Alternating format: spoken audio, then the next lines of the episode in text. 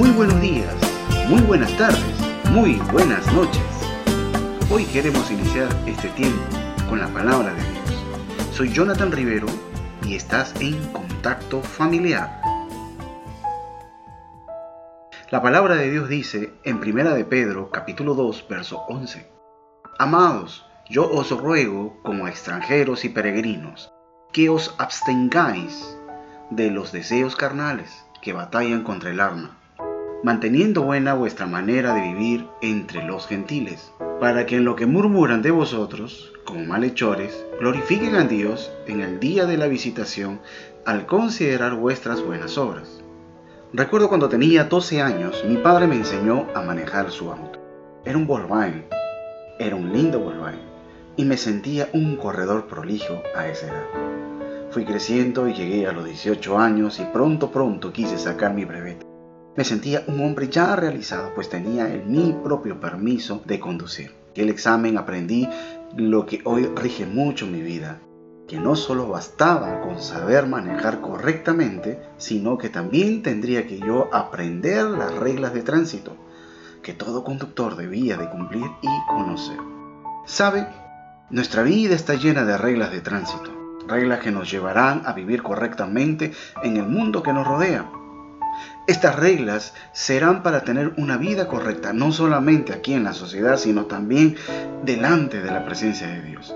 Servirán para toda persona que quiera y deba desenvolverse saludablemente en su entorno social, familiar y espiritual.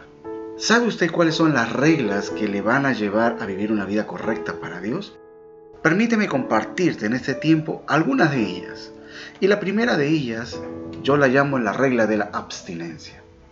La palabra de Dios dice, amados, yo os ruego como extranjeros y peregrinos que os abstengáis de los deseos carnales.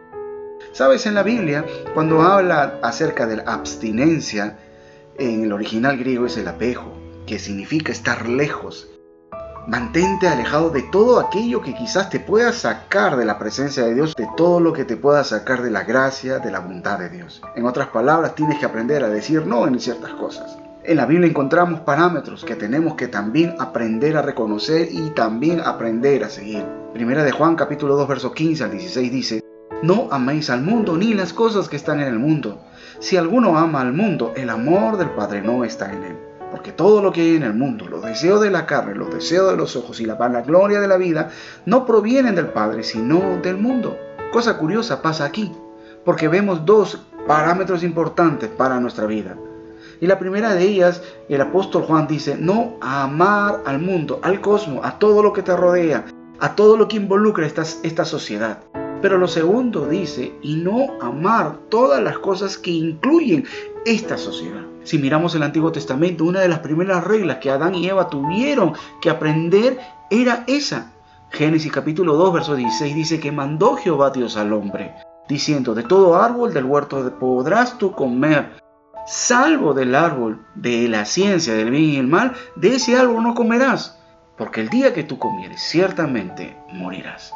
En la Biblia, Pedro nos dice algo muy importante en el Nuevo Testamento, abstenerse de los, de los deseos carnales. Y sabe, para hablar de los deseos carnales, permíteme también mirar dos, dos palabras importantes en el griego. Y la primera de ellas es la epixumía, que significa la codicia a lo prohibido. Deseos carnales es no codiciar aquellas cosas que está prohibido. Y cuando habla de la carne, sárquicos, carne, el cuerpo, lo que involucra el ser total del hombre. La Biblia nos dice, no estés, querido amigo, querido hermano, no estés en búsqueda de lo prohibido del cuerpo que quizás no es tuyo, de los placeres que quizás no te convengan en este tiempo, de aquellos sentimientos que te alejan totalmente de la presencia de Dios. Y dime tú, ¿qué opinas de todo esto? Soy Jonathan Rivero y esto es En Contacto.